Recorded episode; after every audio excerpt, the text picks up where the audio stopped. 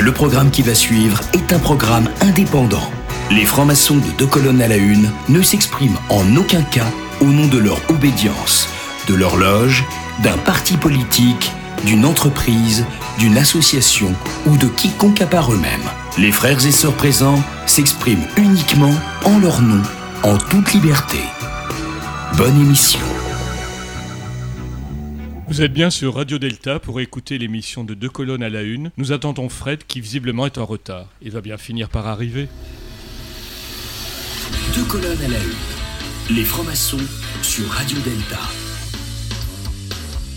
Ouh là là là là là, je suis en retard pour l'émission de Deux colonnes à la une.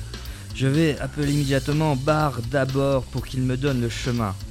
Allô, Bar d'abord. Bonjour, petit Ewok Fred, que me veux-tu? Bar d'abord, je suis à la bourre. Le GPS de mon vaisseau interlagatico quantique est en rade. Là, je suis vraiment dans le côté obscur de la force. Peux-tu m'indiquer le chemin le plus court? Parce que je suis ton père, petit Ewok Fred, et aussi vrai que E égale MC2, tu passes par la voie lactée, huitième parallèle, et tu tournes tout de suite à gauche. C'est un raccourci super et tu seras là en deux nanosecondes. Merci, Bar d'abord, tu connais vraiment bien toute la galaxie. Petit Ewok Fred, par la force de mes coudes bioniques, je connais bien tous les bars de la galaxie. A tout de suite, mon fils. Ouh là là là là là Bien pris la première à droite, mais je ne reconnais rien. Quelle galère, je suis à la bourre. Ah Je vais m'arrêter sur cette planète. Demandons à cet autochtone. Bonjour, habitant très poilu. Je suis perdu. Peux-tu m'indiquer mon chemin? Oui, oui. Bonjour, peut-être poilu. Tu es sur la planète Quantico. Où veux-tu aller? Je dois aller à l'émission de deux colonnes à la une sur Terre. Oui, oui, oui. C'est mon émission intergalactique préférée. Hors de question qu'elle foire. Je monte avec qui? Je vais te guider. Je prends cette carte. Je vais t'indiquer la voie. En route. Deux colonnes à la une. L'invité du jour. Ce soir, nous recevons avec plaisir et honneur deux invités qui sont de véritables mathématicoi, c'est-à-dire des initiés, des cherchants, et qui tentent de comprendre notre cosmos. Ils ont accepté de passer du temps X au temps X-rated en venant à notre émission. Ils illustrent parfaitement ce qu'il y a de plus beau et de plus grand dans la curiosité humaine, cherchant continuellement à repousser les limites de notre condition humaine, finie pour passer de l'autre côté du miroir infini, pour mieux se connaître et alors connaître l'univers et les dieux, peut-être. Nouveau Hermès trimégiste, ils vont nous faire voyager de l'infiniment grand à l'infiniment petit, du bas vers le haut, de la sphère terrestre à la sphère céleste. Après l'hypothèse Dieu, ils nous font partager leur nouveau cheminement, traçant la voie à travers leur dernier ouvrage, l'équation Dieu. C'est pourquoi nous traiterons avec eux de tous les possibles. Nous avons donc le plaisir et l'honneur de recevoir ce soir, à deux colonnes à la une sur Radio Delta, Grishka et Igor Bogdanov. Ah, te voilà, mon fils, petit Fred, petit Ewok. Mais que se passe-t-il? Bah d'abord, je me suis perdu, mais grâce à Chewbacca Stanislas, j'ai pu me planquer sur un bon trajet pour éviter d'aller dans le mur du Cosmos 1999. Si on se mettait un petit disque pour retrouver notre harmonie transcendantale. Je vais pas annoncer le disque, je crois que tout le monde va le reconnaître. Vous écoutez Deux colonnes à la une sur Radio Delta. L'émission revient dans quelques instants. Alors, ne bougez pas. Deux colonnes à la une. Les francs-maçons sont dans votre radio.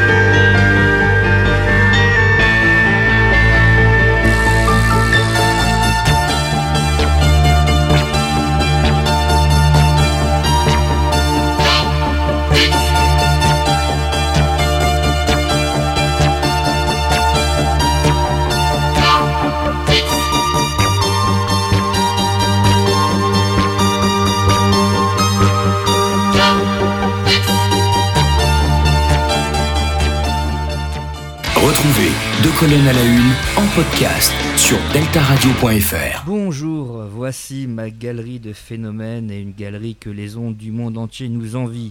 Des morphologies très différentes. Tout d'abord, notre patriarche sublime maître du grand œuvre cosmique, la tour Eiffel du paf maçonnique, BP Schrödinger.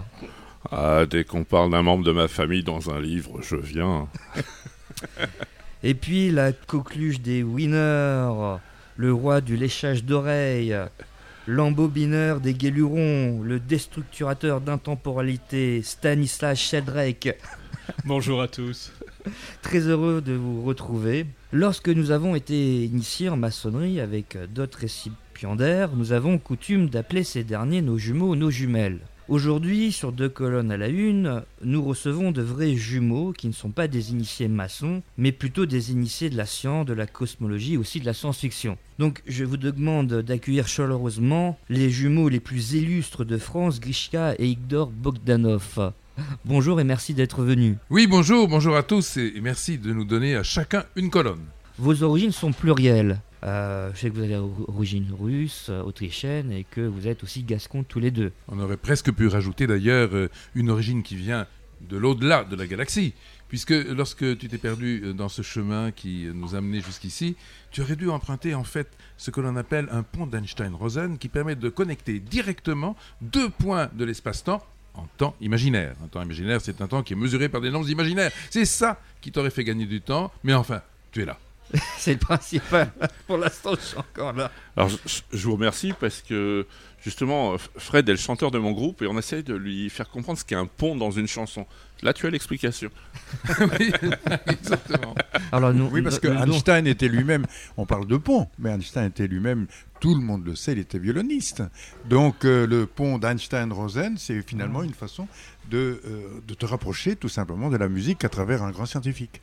Et Einstein faisait tout ça à bicyclette, il a trouvé beaucoup de choses en pédalant. Ah oui, absolument, absolument. Et il disait d'ailleurs que euh, c'est à partir de ses expériences sur un vélo. Tout à fait.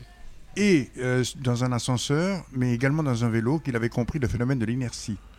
Et aussi le phénomène de l'inertie gravitationnelle très important parce qu'effectivement, la gravitation, les ondes de gravitation, on le sait, ça passe par lui. La récente découverte du trou noir par sa photographie nous montre à quel point ce génie en 1916 avait pu percer justement grâce à ce fameux pont dont on parle et qui me permet d'enjamber le temps, avait pu percer le, le secret de l'un des plus mystérieux phénomènes de l'univers.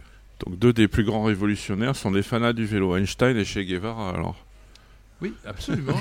Mais Che Guevara était un, lecteur d'Einstein Institut, tout le monde le sait. Oui, c'est vrai.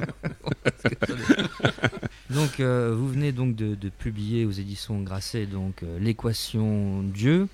Euh, ce qui est très appréciable dans cet ouvrage, contrairement aux, autres, c'est que là, tout d'un coup, on rentre vraiment dans, dans l'intimité familiale des Bogdanov, puisque le, le livre s'ouvre sur ce château de, de Saint-Lary et donc là, on rentre dans votre petite enfance. Et c'est vrai que le psychanalyste que je suis est, forcément attentif à, ce côté-là. Et ça donne vraiment un, côté novateur par rapport à ce que vous faites d'habitude. Oui, tout à fait, parce que euh, nous avons cheminé vers euh, ce mystère est un mystère absolument fascinant en mathématiques et celui de la fonction zeta. Nous y avons cheminé à travers le mystère de sa propre enfance et de la découverte qui est liée à sa propre enfance. Parce que c'est vrai que quand on est enfant, comme disait Bachelard, on vit dans un monde euh, merveilleux où euh, tout est découverte, où on a envie d'apprendre, où on a envie de connaître.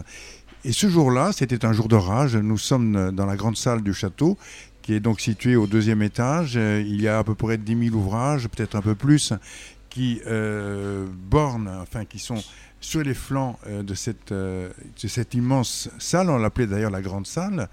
Et Alexandre, qui est un des Russes qui font partie, c'est un caucasien qui font partie de la famille pratiquement, ce jour-là est en train de classer les livres.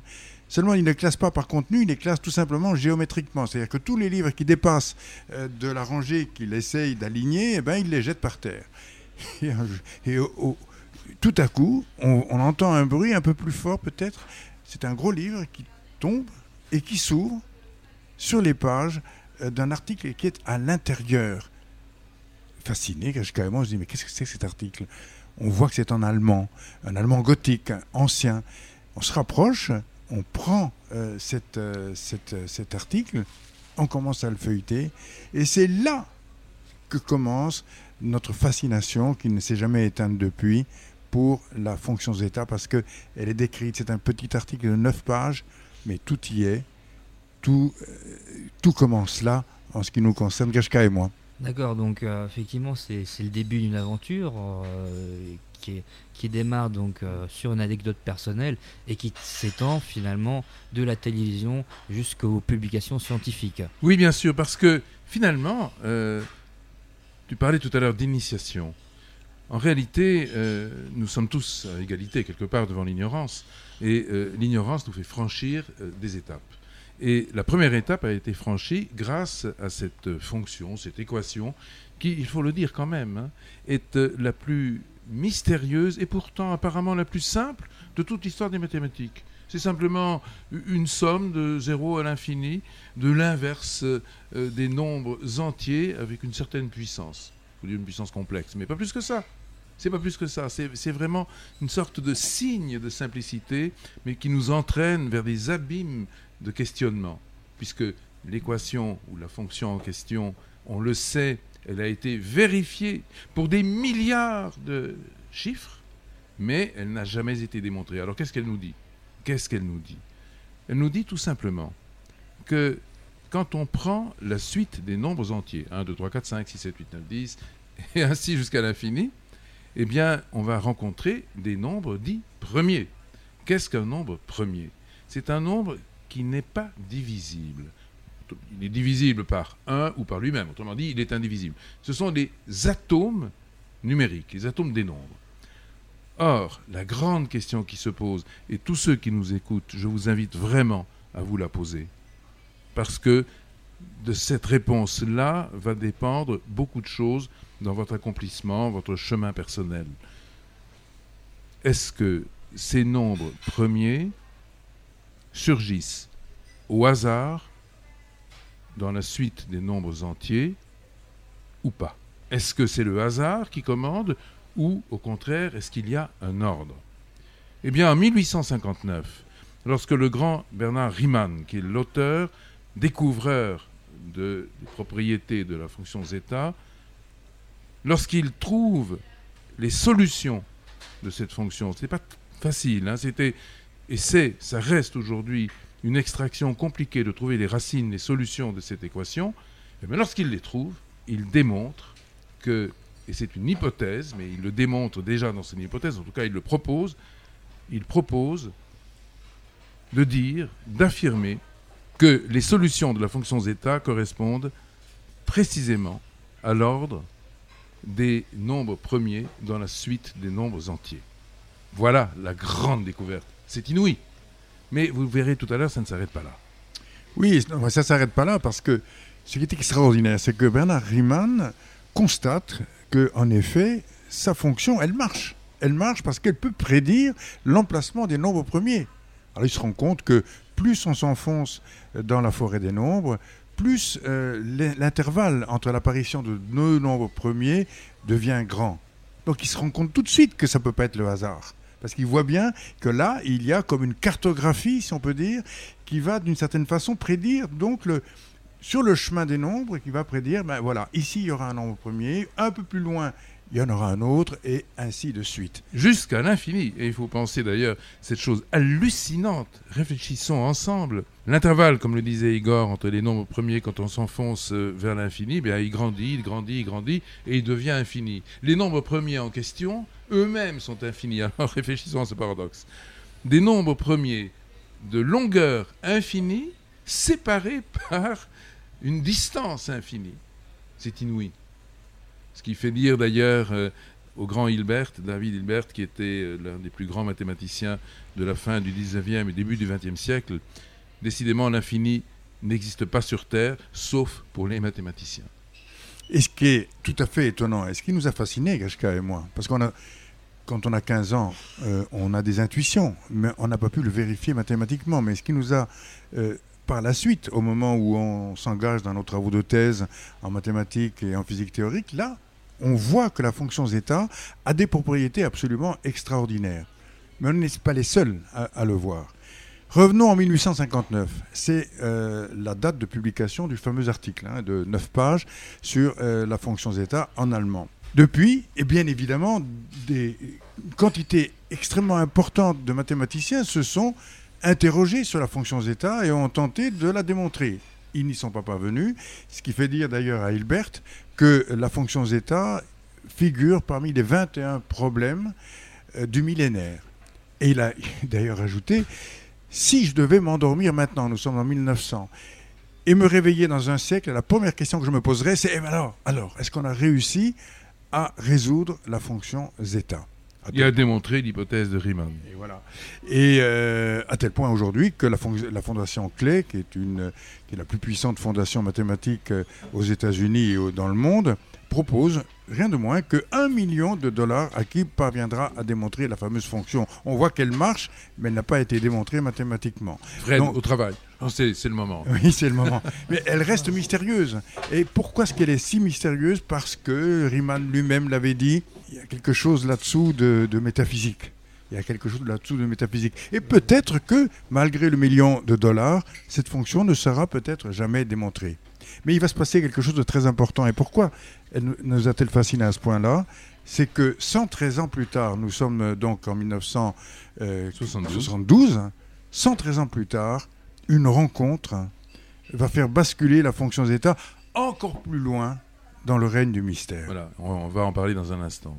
Si je comprends bien, si on arrive à résoudre euh, donc, le problème de cette fonction, ça veut dire qu'on est capable de répondre à la question que se posent tous les métaphysiciens, c'est-à-dire pourquoi y a-t-il quelque chose plutôt que rien? Mais bien sûr, c'est là toute la force, toute la puissance de, cette euh, hypothèse de Riemann qui repose sur cette fameuse fonction zeta. Alors ça va assez loin, parce que, Igor vient de le dire, il y a 113 ans plus tard, après la publication de cet article, en 1972 une rencontre qui va, faire encore basculer les choses. Que se passe-t-il en 1972 et où sommes-nous? Bien, nous sommes à l'université de Princeton, des temples de la, de la recherche, euh, de la science et, et de toutes les connaissances aux États-Unis. Là, deux hommes se rencontrent. L'un est un jeune mathématicien du nom de Hugh Montgomery. C'est un jeune postdoc qui vient de passer sa thèse de doctorat. Et il est donc en visite, visiting, à l'université de Princeton. Et puis l'autre est euh, un physicien théoricien déjà illustre qui s'appelle Freeman Dyson. Au passage d'ailleurs, Freeman Dyson a bientôt 100 ans et il est toujours vivant, en pleine forme. Et il vient parfois et, en France. il est toujours à Princeton d'ailleurs. Et toujours à Princeton et toujours très actif. Et je le salue au passage. Eh bien, ces deux-là se rencontrent tout à coup, comme ça, par hasard, à la cafétéria on prend une tasse de thé ensemble, on commence à discuter. Et Freeman Dyson demande à Montgomery, mais alors qu'est-ce que tu cherches en ce moment? Quel est, l'objet de, ce, que tu, que tu poursuis comme, euh, Tu es dans quel domaine Montgomery lui répond, je suis mathématicien et voilà ce que je fais. Il ouvre un carnet et lui dit, je suis en train de calculer la première euh, trentaine de solutions de la fonction zeta de Riemann. À ce moment-là, Dyson devient pâle, se lève, puis se rassied, ne dit rien, puis commence à parler, mais très ému, et lui dit, mais c'est incroyable, c'est incroyable. Voilà, je, te montre moi-même ce que je fais. Il était en train de, travailler à l'instant où, où, cette rencontre a lieu, et il déploie son carnet, et il montre sur son carnet, et il dit, voilà, je travaille sur les solutions des matrices aléatoires qui décrivent les niveaux d'énergie dans la matière, au cœur de la matière, au cœur des atomes. Et regarde ce que j'obtiens. En effet, les solutions qu'il obtient sont exactement, rigoureusement, à la décimale près, identiques aux solutions de la fonction zeta de Riemann qui décrit l'ordre des nombres premiers dans la suite des nombres entiers. Alors ça, c'est quand même extraordinaire. C'est même bouleversant. Pourquoi? Parce que ça veut dire que les chiffres qu'on pourrait penser abstraits, neutres, neutres, loin de, la réalité, eh bien non. Là, on a une preuve que les chiffres, il s'agit euh, des nombres premiers, en l'occurrence, structurent la matière, qu'ils sont au cœur même de l'organisation physique du monde dans lequel nous vivons. Ça donne raison d'ailleurs à, à, Pythagore qui a dit euh, la réalité est nombre. Et il ajoute l'univers est nombre. Tout est nombre. Et tout, est, nombre. Voilà. Donc c'est exactement ce, ce, ce, que euh, Montgomery et à travers sa rencontre avec euh, Freeman Dyson découvre. Il découvre tout d'un coup que eh bien, les nombres premiers structurent la réalité, puisque ce sont les états d'énergie de la matière qui, sont, qui correspondent exactement à l'emplacement des, des, des, nombres premiers. Mais c'est extraordinaire, parce que, encore une fois, ça veut dire qu'il y a. Ils viennent coder d'une certaine manière, ils viennent. Euh, c'est un programme, si on peut dire, qui structure la réalité dans laquelle nous vivons. Donc en fait, on est bien dans la distinction que faisaient les anciens entre le chiffre et le nombre, entre le quantitatif et le qualitatif, puisque là, les chiffres deviennent nombres, euh, oui. donc ils sont qualitatifs. Bien sûr. Et ça va loin, puisque je disais tout à l'heure que ces fameux nombres premiers, ben, ils grandissent à mesure qu'ils s'enfoncent dans la chaîne des nombres entiers, et par conséquent, euh, ils structurent infiniment, si on peut dire, et de manière infiniment précise, parce qu'ils sont infiniment précis. Chaque nombre premier a une suite de chiffres qui est indéplaçable. Sinon, évidemment, on ferait euh, briser effectivement la, suite des nombres premiers. Mais non, tout est ordonné. Alors, mais, ordonné à l'infini. À l'infini, mais euh, ça ne concerne pas que les mathématiciens il ne s'agit pas simplement d'un émerveillement qui serait spécifique à, Freeman Dyson. Non. Euh, quand on prend par exemple des phénomènes naturels très simples, très accessibles à tout le monde, on ne peut que être éminemment surpris et ébloui par justement l'effet des nombres premiers sur l'organisation du réel. Prenons par exemple euh, les fameuses euh, cigales, les, cicadas. les cicadas, elles, c'est complètement extraordinaires, ce ne sont pas des mathématiciens. Euh, aucune cigale n'est mathématicienne. Aucune cigale ne s'est donné pour objet de calculer la suite des nombres premiers. Et pourtant, et pourtant elles se reproduisent. Elles se reproduisent tous les 13 ans. Ou tous les 17 tous ans. Les 17 ans. C'est-à-dire, en fait, euh, sur, rigoureusement au moment où apparaissent les nombres premiers. Pourquoi? Comment se fait-il que ces cigales correspondent à, à la suite des nombres premiers Comment ça se fait? Et comment ça se fait que jamais aucune euh, d'entre elles ne va, euh, comment dire, euh, déroger à cette règle-là? Ça fait partie tout simplement des grands mystères de la nature qui, qui ont été constatés, vérifiés par quantité de biologistes, par quantité de physiciens, sur lesquels voilà, on ne peut que s'interroger avec émerveillement. Et eh bien maintenant, comme à chaque fois, nous allons écouter le grand mage Stanislas Chewbacca Kalimerov qui va nous donner la vérité astrologique de nos invités. Donc nos invités aujourd'hui, Igor et Grishka Bogdanov, sont nés un 29 août, donc ils sont vierges ascendant sagittaire. Et contrairement à ce qu'on pourrait croire, ils ne sont pas monozygotes, mais ils sont dizygotes. Et leurs thèmes astro ont quelque chose d'intéressant parce que le même aspect de Pluton, comme Léonard de Vinci, mais aussi comme Jackie Kennedy et Zinedine Zidane, l'aspect Mars en ascendant Jupiter, comme le Mahatma Gandhi, mais aussi Antoine de Saint-Exupéry et Claire Chazal. Même thème astro avec le même anniversaire, notre grand Colbert, mais aussi Ingrid Bergmad et Michael Jackson, tout ça pour euh, BP. Merci. Alors BP, tu as certainement un petit morceau musical pour euh, illustrer tous ces propos. Oui, alors euh, je ne sais plus dans quelle dimension nous sommes, puisque vous aviez lancé la quatrième dimension dans temps X. On en parlait tout à l'heure, je crois qu'une septième dimension va arriver bientôt. Donc c'est The Twilight Zone. Toute l'équipe de Deux colonnes à la une sur Radio Delta revient dans un instant.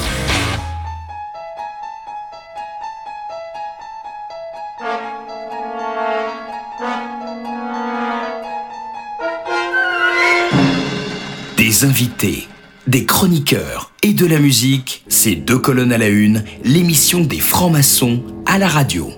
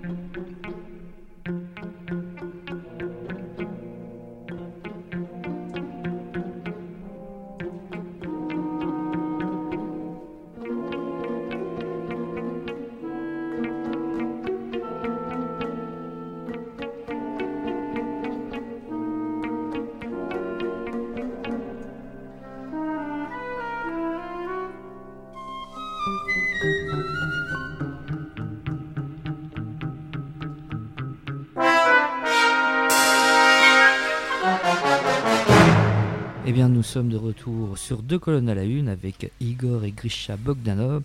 Et donc, en, maçonnerie, souvent question du grand architecte de l'univers.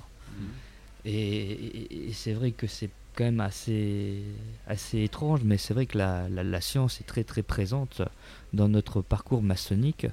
Et donc l'idée que de représenter euh, Dieu comme un architecte de l'univers, ça me fait quand même penser à cette citation de, de Paul Dirac qui dit que Dieu est un mathématicien et qu'on retrouve aussi dans votre ouvrage. Oui, absolument. En, réalité, euh, comme Igor l'a dit tout à l'heure, et comme tout le monde, évidemment, euh, dans le monde des mathématiques, est à peu près d'accord sur cette proposition, donc le monde est gouverné par les nombres, le monde est mathématique. À partir de là, se pose la question de l'origine des nombres. C'est vraiment une question.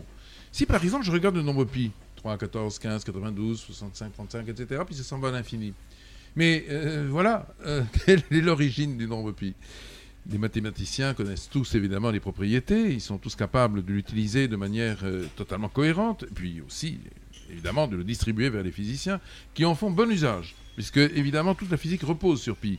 Mais ils sont incapables de répondre à la question quelle est l'origine du nombre pi? Comment se fait-il qu'il soit réglé à l'infini? Comment se fait-il que si j'enlève, par exemple, au rang 1 milliard, il y a un 9 et que je le remplace par un 8, comment se fait-il que ça ne fonctionne plus, que le nombre pi est détruit et que, évidemment, non seulement le, nombre pi lui-même, mais aussi l'univers tout entier sur lequel repose ce nombre est également détruit. Bon, donc euh, nous existons dans un faisceau très serré, très cohérent, mais, complètement contraint, euh, qui nous amène à nous poser la question, mais oui, d'où vient le nombre pi, mais d'où vient ce faisceau de contraintes qui sont d'ordre mathématique et qui nous environnent On ne peut pas faire aujourd'hui l'économie, je le dis vraiment de manière très affirmative, on ne peut pas faire l'économie d'une origine que, par exemple en mathématiques, euh, on appelle euh, une catégorie première, dans la théorie des catégories, notre préfacier, euh, qui est un élève de Grothendieck, et Grothendieck était lui-même un des génies des mathématiques, Mendelphi, etc., qui a travaillé sur la théorie des catégories, eh bien, toute catégorie admet une catégorie initiale. C'est donc euh, ce qui, en quelque sorte, gouverne la chaîne infinie des causes et des effets. Infinie, oui, mais pas tout à fait. Elle est infinie dans un sens, mais pas complètement dans l'autre. Ce qui veut dire qu'il y a toujours une origine. De même qu'on peut évidemment euh, poser la question de l'origine de l'univers à travers la singularité initiale qui est ponctuelle mais qui est là. Donc, d'où vient cet ensemble de causes, d'où viennent ces euh, catégories et quelle est la catégorie initiale? Eh bien, nous ne pouvons pas faire l'économie de cette question. Si par exemple, dans ce très beau studio, je me pose la question de savoir d'où il vient, ben oui, je vais trouver euh, qu'avant qu'il soit là sous la forme que nous lui connaissons physiquement. Ben oui, il y avait quelque chose qui a déterminé un être humain qui s'appelle un, architecte à construire des plans. Il avait des plans avant. La grande question qu'on ne peut pas ne pas se poser, c'est mais oui, mais alors quand on voit pi, pi correspond à des plans, mais il y en a bien d'autres. Il y a le nombre, des nombres purs, par exemple, qui euh, gouvernent ne serait-ce que l'interaction électromagnétique, ce qu'on appelle la constante de structure fine. Il y a une foule de nombres purs qui sont des nombres indépendants de toute unité de mesure qui sont là, tels quels. Revenons sur un instant sur euh, ce nombre qu'on appelle la constante de structure fine. Elle fascine les mathématiciens et les physiciens depuis longtemps, notamment en 1965, le plus grand pédagogue de, la physique, qui s'appelle Richard Feynman, prix Nobel 65, et qui s'interroge face à cette constante de structure fine qui avait été découverte par Sommerfeld des dizaines d'années auparavant, c'est un chiffre bien réglé, bien construit, comme la constante de l'air, comme bien d'autres de ces constantes, eh bien, il dit, mais ce chiffre qui s'additionne à d'autres chiffres, qui font un nombre, ce nombre surgit de nulle part, comme il le dit, je le cite de mémoire et qui semble écrit de la main de Dieu. Ben voilà, le mot est lâché. Le mot est lâché. L'architecte semble écrit, en effet, d'une main transcendante. Et cette main transcendante, elle, écrit des choses, elle écrit des graphes, elle écrit des signes, elle écrit des courbes. Cette main, on ne la connaîtra pas directement, on ne la verra pas directement, de même qu'on ne démontrera peut-être jamais la fonction zeta de Riemann, et pourtant on en voit les effets. on en constate l'existence de manière indirecte, comme une sorte de reflet. nous ne pouvons pas, comme je l'ai dit, ne pas nous poser la question. Mais vous allez même plus loin, euh, parce qu'en fait, est-ce que vous reprenez finalement la les, idées, les, idées de Platon, à savoir est-ce que je vois le même verre que mm. vous? Est-ce que je vois la même table? Donc c'est même toute la représentation du monde qui est en question. Et euh, Oui, parce que en réalité, euh, nous pensons qu'il y a trois états, si on peut dire, dans, dans le réel. Il y a un état matière, hein, c'est la table, les verres qui sont sur cette table, ça c'est la matière, avec laquelle nous, nous, nous, nous vivons. Hein. Deuxième état, un petit peu plus, euh, un petit peu plus abstrait, moins saisissable directement, c'est l'état d'énergie. Alors on la voit ici, l'énergie, c'est la lumière, c'est la chaleur, la chaleur du soleil aujourd'hui qui fait, voilà, qui, enchante nos cœurs au mois de mai. Et puis le troisième état, euh, c'est, euh, elle est encore moins saisissable, celui-là, c'est l'univers de l'énergie, pardon, l'univers de l'information, qui va ensuite structurer l'énergie, qui va structurer la matière. C'est exactement comme ça. Finalement, les trois mondes sont euh, d'une certaine manière euh, l'un indispensable à l'autre. Ils s'emboîtent l'un dans l'autre et euh, le monde dans lequel nous vivons ne pourrait pas exister sans énergie, mais ne pourrait pas exister non plus sans l'information qui est sous-jacente. C'est-à-dire que l'état fondamental de la réalité dans laquelle nous vivons, l'état fondamental de cette table, de ces verres, ce n'est pas de la matière, ce n'est pas de l'énergie, c'est de l'information. Et c'est là, évidemment, quand on regarde dans un cadre informationnel les objets qui nous entourent, c'est là que nous retrouvons euh, toute la multiplicité et même l'infinité des points de vue. Parce que, évidemment, euh, certains behavioristes disent qu'il n'y a pas de réalité, il n'y a que des perceptions. Mais la perception ne peut intervenir que dès l'instant où la subjectivité propre à l'information prend le relais de l'objectivité propre à la matière ou à l'énergie. alors, ce qui est intéressant et, très fascinant, pardon, c'est précisément euh, les assemblages que euh, le sujet va faire au moment où il perçoit la réalité. Euh, tout le monde connaît les solides platoniciens, mais en fait, les fameux solides platoniciens dont tu parlais mmh. euh, sont en réalité une projection dans notre univers à nous, une projection entre guillemets saisissable physiquement, dans notre univers à nous, d'une information qui n'est pas située dans notre univers. C'est-à-dire qu'en fait, mmh. la source, le code source, si on pourrait, on pourrait employer ce terme, si on peut dire, le code source est situé ailleurs. Il n'est pas dans notre espace. Oui, alors prenons un exemple, hein, parce qu'il faut effectivement là faire saisir à ceux qui nous écoutent ce que Igor vient de dire. Euh, un solide platonicien, ben, c'est par exemple un cube. Il n'y en a que 5 hein, en tout. 5 solides platoniciens, ni 6 ni 4, il y en a 5. C'est intéressant d'ailleurs le, le, chiffre 5 ici. Mais bon, prenons le cube. Le cube, il se projette, tout le monde le sait, sur un plan et il devient à ce moment-là, par sa projection, son ombre portée, si on peut dire, ben, il devient un carré. S'il est bien projeté, euh, juste à la verticale, ben, c'est un carré. N'est-ce pas? La question qui se pose effectivement pour le carré, c'est mais d'où je viens? Ben, Il vient effectivement du cube. Le cube, c'est une dimension complètement insaisissable pour le, pour, le, carré. Le carré, lui, vit dans deux dimensions, il est aplati, mais il ne peut même pas concevoir la troisième dimension. Et pourtant, le cube, il existe dans la troisième dimension. Maintenant, Maintenant, posons-nous la question de savoir, mais alors le cube, d'où vient-il?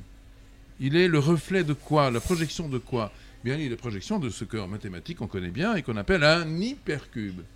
Sauf que l'hypercube, il vit dans un monde qui est complètement distinct des trois dimensions dans lesquelles nous vivons, enfin dans lesquelles nous parlons évidemment à propos de, du cube. Il vit dans la quatrième dimension. Bravo parce que tout à l'heure tu l'as cité. La quatrième dimension. bien sûr, Sauf que la quatrième dimension, on ne peut pas se la représenter. Personne au monde n'est capable de se représenter la quatrième dimension. Qui peut intervenir dans la quatrième dimension? C'est vraiment la question qu'on doit se poser. Et est-ce que cette quatrième dimension, est-ce que c'est le monde intelligible? Dont parle Platon Mais justement, voilà, je salue la culture de Maître Fred. je l'applaudis mentalement.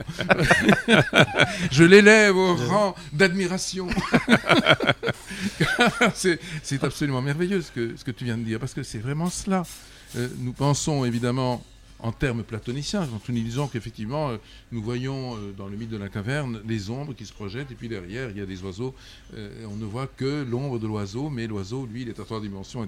De la même façon, évidemment, le monde intelligible, le vrai, le seul, le vrai, eh bien, c'est le monde, en effet, d'une dimension supérieure, qui nous est inaccessible. Mais là, on voit bien, par le, par le procédé que je viens simplement d'énoncer, que ce solide platonicien qu'on appelle euh, un cube est platonicien en plus, donc euh, c'est pas par hasard, Hmm. quelque part. Eh bien, il est le résultat d'une projection de quelque chose qui vient d'ailleurs, qu'on appelle un hypercube. Et c'est vrai pour les cinq solides platoniciens. Ce qui est assez extraordinaire, d'ailleurs, c'est juste une parenthèse euh, mathématique, mais c'est fascinant. Les cinq solides platoniciens sont le résultat d'une projection de cinq hypersolides qui viennent de cette autre dimension, qui, elle, vit dans le temps imaginaire. il faut le savoir. C'est le temps imaginaire, la dimension en question, donc la quatrième dimension dont on parle. Eh bien, il n'y en a que cinq. Et puis, après, il n'y a plus rien au-dessus. Donc, c'est incroyable. C'est que nous sommes vraiment, et c'est les mathématiciens qui l'ont montré, nous sommes vraiment dans un espace qui est parfaitement cohérent entre la troisième dimension de l'espace et puis une quatrième dimension, et puis après, bah, il n'y a plus rien au-dessus. Hmm. Extraordinaire. Extraordinaire. Et ce qui est intéressant, euh, quand on parle de, justement de l'essentialisme platonicien, il y a un, historien de religion qui s'appelle Mircea Eliade et qui a expliqué que finalement, ce qu'il trouve magnifique dans cette théorie-là, c'est que on la retrouve dans la plupart euh, des sociétés primitives, dans le mythe finalement, le mythe aussi, c'est le temps imaginaire, c'est cet ailleurs, cette quatrième dimension euh, dans lesquelles ces sociétés-là vivent pleinement.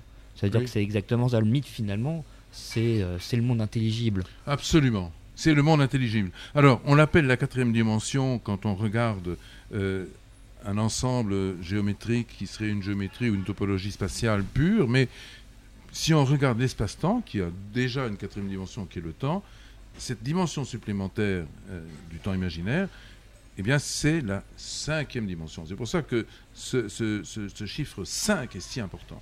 Parce qu'en effet, là, on peut intuitivement comprendre que notre espace-temps, il a au-dessus, dans sa fibre, une cinquième dimension, qui est donc la dimension du temps imaginaire. 5, le nombre de l'homme en plus. Oui, Ce qui est euh, très étonnant en plus. oui c'est Oui. euh, les cinq doigts de la main aussi. Non, bon, ah, ah, ah, c'est vrai que c'est c'est fascinant parce qu'on on a Platon et puis ensuite on a Aristote et Aristote qui, qui vient quand même poser un principe, hein, le principe de non-contradiction, et là qui, qui casse quand même euh, quelque chose dans la façon de voir la physique, puisque avec le principe de non-contradiction, eh bien, euh, une chose ne, ne- ne peut pas à la fois être et ne pas être. Oui. Et, et là, sur euh, 2000 ans, je dirais, de philosophie de pensée, on, ce qui va amener bien sûr au système cartésien, au, à la mécanique, Oui. cette mécanique qui finalement divise, qui sépare les choses et qui les désunit. Alors Oui. que finalement, dans la science d'aujourd'hui, on cherche à réunir, on comprend que finalement la philosophie, que les sciences humaines, les sciences dures, la physique, tout ça est relié. Et, et je, voilà, je, je félicite des gens comme Edgar Morin qui ont appris euh, la pensée complexe, la transdisciplinarité et à montrer que finalement tout, il y a des ponts plus que des murs.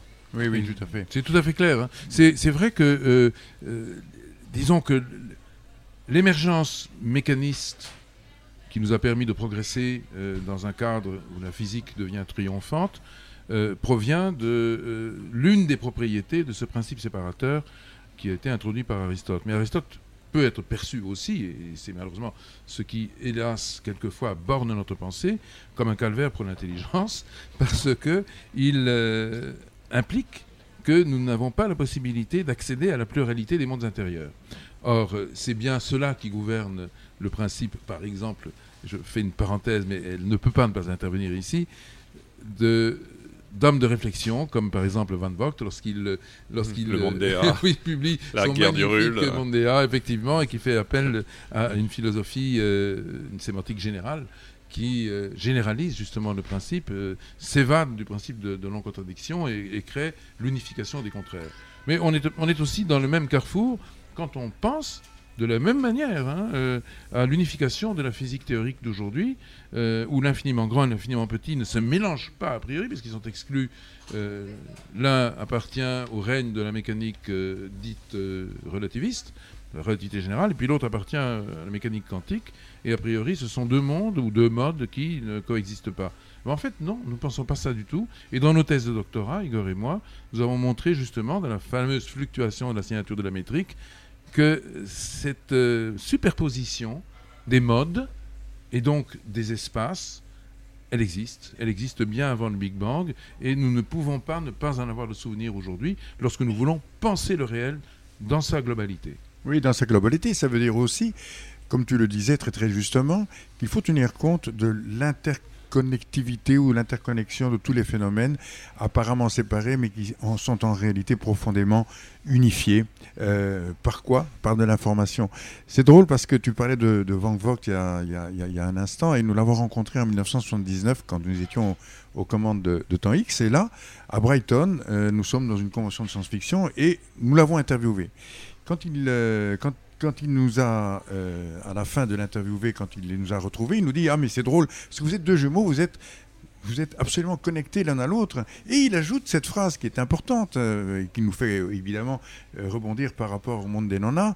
Il dit Mais vous savez, il n'y a pas que vous, l'univers tout entier est inter- interconnecté. Donc il avait cette intuition que finalement la réalité était globale et non pas locale. Elle n'était pas divisée en petits fragments de réalité séparés les uns des autres. Non, tout ça constitue un tout global. Et c'est ce que nous avons découvert, en effet, Grishka euh, vient de le rappeler, dans nos thèses de doctorat, où on voit bien que euh, il faut raisonner aujourd'hui au travers non plus euh, de la physique entre guillemets classique qui sépare les choses, mais il faut euh, raisonner au travers d'autres théories.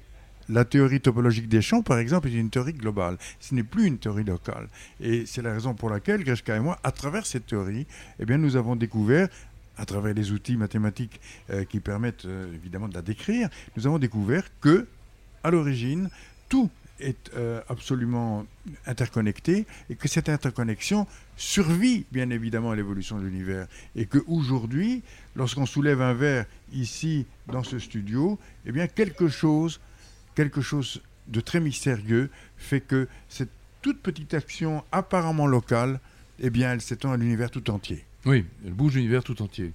Mais c'est la raison pour laquelle il faut remplacer, à mon avis, le fameux principe d'incertitude qui prétendument crée de l'aléatoire au cœur de la matière, il faut le remplacer par le principe d'incomplétude.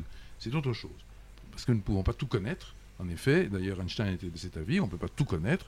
Il y a des variables dites cachées, qui sont non locales, et avec lesquelles il faut apprendre effectivement à, à percevoir le réel. Autrement, on ne le perçoit pas. Alors BP, euh, quel est le meilleur morceau musical pour euh, percevoir ce réel? Alors moi, je vous ai toujours apprécié parce que je trouve que vous avez quand même un sacré sens aussi de l'autodérision. Donc ça, c'est faire preuve de sagesse pour moi. Et j'avoue que quand j'ai entendu euh, Bogda Bogdanov de Cyril Hanouna, j'ai vraiment été euh, comme la Vénus de Milo, j'ai perdu mes bras. Mais j'ai trouvé que c'était super, quoi. Oui, bien Parce qu'en fait, moi je trouve ça bien que des scientifiques euh, aillent voir un peu ailleurs. C'est cette fameuse notion de transversalité. Donc nous allons écouter Cyril Hanouna et vous-même dans Bogda Bogdanov. Vous écoutez Deux colonnes à la une sur Radio Delta. L'émission revient dans quelques instants. Alors, ne bougez pas. Imaginez cet été tout le monde dans les boîtes, tout ça, et tout le monde, on va voir le DJ, vas-y mets Bogdan Bogdanov, et tout le monde en boit, ce qui quelques heures ça. Bogdan Bogdan Bogdanov, Bogdan Bogdan Bogdanov, Bogdan Bogdan Bogdanov, Bogdan Bogdan Bogdanov, Bogdan Bogdan Bogdanov, Bogdan Bogdan Bogdanov, Bogdan Bogdan Bogdanov, Bogdan Bogdan Bogdanov. Put your menton in the air, put your menton in the air.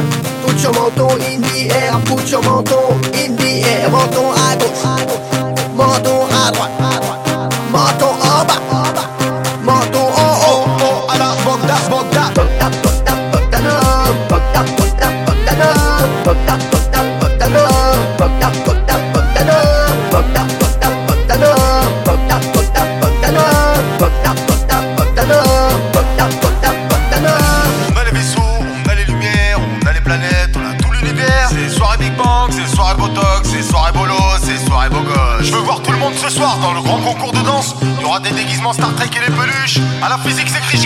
À la technique, c'est Teufa. On monte les bras bien haut. Allez hop, c'est parti. Je danse à la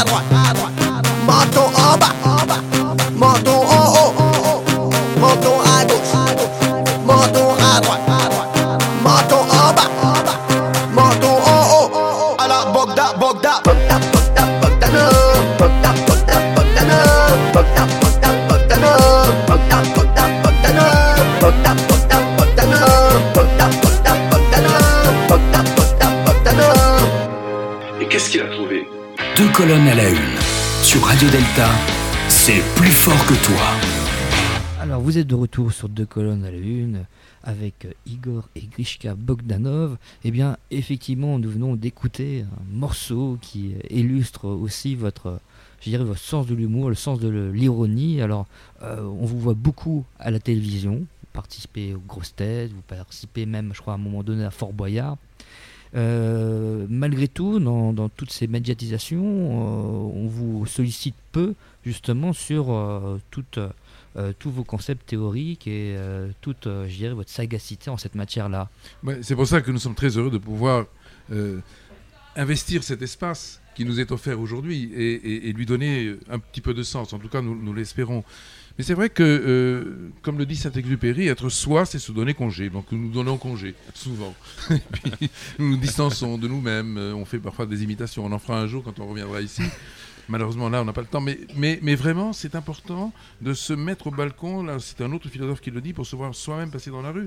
Et puis ne, ne- ne pas se sacraliser. ne pas se vectoriser comme si on était indéplaçable et comme s'il n'y en avait qu'un. Non, il y en a plusieurs. Déjà, il y en a deux. Mais il y en a plus que ça. Voilà, ça, c'est une première réponse. La deuxième réponse, c'est que euh, on est, Igor et moi, vraiment pénétrés de cette idée que euh, la démocratie aujourd'hui, moderne, hein, la vraie démocratie, elle n'est plus, au moins plus complètement dans le partage du pouvoir, mais au contraire dans le partage du savoir. C'est le savoir qui rend riche et heureux, riche intellectuellement, conceptuellement et heureux, tout simplement. Le bonheur, il vient du savoir, il ne vient pas du pouvoir. Les, gens qui, gouvernent soi-disant par euh, l'exercice concret du pouvoir sont la plupart du temps euh, très crispés, très très malheureux, ils ont peur de perdre, enfin bon, ils sont en, en- en lien avec des gens qui au contraire les jalousent. Maintenant, c'est pas c'est pas du tout le cas avec le, savoir. Le savoir est un élargissement, c'est un émerveillement, et c'est l'émerveillement de l'enfant. L'enfant est heureux parce qu'il découvre. Bien, nous, nous sommes comme ça. Nous sommes restés des enfants. Nous découvrons et nous sommes heureux de découvrir. Et d'ailleurs, j'en profite pour faire ici une annonce qui est un scoop qu'on n'a jamais encore dit à la radio. Très important parce que cette radio-là, évidemment, on sait qu'elle euh, elle a des émergences partout, partout ailleurs. Ça sera repris. Nous allons relancer la fameuse émission Temps X dont tu as parlé tout à l'heure. Ça, c'est une dont tu as donné- excellente nouvelle, Voilà. ça. On va la relancer dès le 21 septembre 2019. Pourquoi le 21 septembre? Parce que nous l'avons créé un 21, qui était le 21 avril 79. Eh bien, voilà, c'est la 40e euh, année de passage de temps X. Eh bien, ce passage-là, nous ne pouvons pas ne pas le saisir en répondant aux sollicitations très nombreuses du public. Donc, nous allons relancer temps X. Et j'en profite vraiment pour dire, venez nombreux, suivez-nous dans cette voie de la vraie démocratie qui est celle du partage du savoir. Eh bien, merci Igor, merci Grishka. Je rappelle que Merci vous venez de publier donc L'équation Dieu aux éditions Grasset. J'invite tous les auditeurs et auditrices de deux colonnes à la une à vraiment se plonger dans cet ouvrage parce qu'on ne sait-on jamais, un jour nous réussirons peut-être à dépasser le mur de Planck et à connaître le grand architecte de l'univers. Merci beaucoup. Vous souhaitez communiquer avec l'émission, en général, ou un membre de l'équipe en particulier? Rendez-vous sur la rubrique Nous contacter sur deltaradio.fr. Alors, il y a une tradition en maçonnerie qu'en fait, un orateur conclut. Donc, euh, c'est pour ça que nous avons des conclusions. Ce soir, très chères auditrices et auditeurs, nous avons le plaisir de recevoir et de voyager avec Grishka et Igor Bogdanov. Grâce à leurs deux derniers ouvrages, véritables guides du routard, certes, mais guides vers toutes les possibilités, tous les possibles. Pourquoi guide? Rien de péjoratif, bien au contraire. Ces deux livres nous ouvrent le chemin vers l'infini fini, vers la transcendance.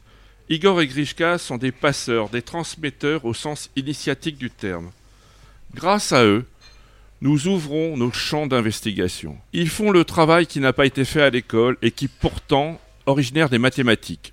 Ce sont des mathématicoïs, c'est-à-dire des initiés, qui cherchent à comprendre, à démontrer. En quelque sorte, ils redonnent non seulement aux mathématiques leur côté philosophique, mais aussi gnostique. Ce travail relie le savoir et la connaissance, coupés en deux après Newton et bien d'autres. Il y a du sacré dans les mathématiques, dans les sciences. Pourtant, comme les Égyptiens antiques, premiers géomètres du fait des crues d'une lune, comme Pythagore Thalès de Millet, qui sont allés enquêter, selon Hérodote, en Égypte, la contemplation du spectacle des merveilles de la nature les a guidés. Ils ont levé la main vers la voûte étoilée pour cueillir la connaissance, découvrant des savoirs qui y menaient. Heidegger, Descartes, Galilée ont divisé la fusoille et la techné, divisant le sacré et le profane. Poser l'hypothèse Dieu et tenter de résoudre l'équation Dieu était déjà dans les gènes des gnostiques. Ils ont été condamnés notamment par l'école d'Alexandrie religieuse, mais aussi mathématique. En effet, il est dangereux d'émettre ce postulat. Certains ont été brûlés pour cela, comme Giordano Bruno, et d'autres traités d'apostats. Certains se sont reniés. Aujourd'hui, le risque d'excommunication est heureusement et double malheureusement. Il reste celui moins puissant, heureusement, aujourd'hui des églises, mais il y a celui actuel, celui de la science. On peut être traité d'apostat en science aussi. Il est bon de donner un coup de pied dans la fourmilière de la doxa, quelle qu'elle soit. Les religions, qu'elles soient divines ou scientifiques, veulent conserver le monopole de leur spiritualité, de la spiritualité. La franc-maçonnerie en a souffert aussi. C'est notre point commun. Continuons à cultiver le champ de ces espaces infinis pour qu'ils ne nous effrayent plus du tout. Continuons à lever le voile d'Isis. Nous marchons tous avec un bandeau épais sur les yeux qui nous empêche de voir les mystères. Mes frères, mes sœurs, Grishka, Igor, merci pour tout cela. Continuons. Retirons tous ce bandeau pour voir la lumière, j'ai dit. Ah, Merci. Très beau texte, très beau texte. Et alors, tu sais que grâce à toi, je viens de, de créer un mot nouveau qui est, qui est vraiment génial, je trouve. C'est c'est toi qui es génial, pas moi. Ah, c'est vous, c'est vous. Non, non, mais c'est toi. Et tu sais pourquoi? Parce que tu viens de me faire découvrir finalement qu'il y a un lien très profond entre l'apostat, donc euh, de- de- des églises, et l'impostat. l'impostat. Impostat des, des scientifiques. C'est- c'est vrai. Deux colonnes à la une. Les francs-maçons sur Radio Delta. Il est temps de quitter notre émission de temporalité X-Weighted. Il est temps que les nombres premiers laissent la place aux nombres derniers. L'univers fini étant fini, nous n'avons en réalité transcendantal pas du tout changé de place, c'est pratique. Donc en réalité, je m'étais perdu sans être perdu. Vous pourrez écouter le podcast de l'émission sur la fréquence calculée par Thalès de Millet Radio Delta Keops. Ouin ouin ouin ouin. Chewbacca Stanislas, as-tu revêtu ta combinaison orange et es-tu prêt à repartir chez toi sur la planète Quantico? Finalement, j'ai décidé de rester ici sur cette planète. Je veux être un peu envahissant. Oui, oui. En plus, Bard Bador doit m'initier au côté obscur de la gueule de bois. Par le côté obscur de la force, douzième degré de la bouteille. Ça, c'est parler. Allons tracer des sphères dans nos têtes.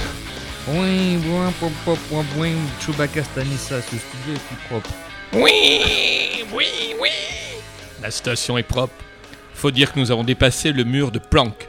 J'ai dépassé ma réalité cosmique. Dans ma nouvelle réalité, je ne pisse plus partout et je ne perds pas mes poils n'importe où. Allons palper ces bouteilles qui vont nous délivrer des informations fondamentales. Allons faire nos exercices de métaphysique bing bango dataïque pour faire franchir le mur du son à nos foies. Merci frères et sœurs, euh, Stanislas, euh, BP, BP, Barvador. Je déclare fermer cette plus ou moins respectable émission. On va se rincer de peintes de Paul Dirac qui te font voyager dans l'infini.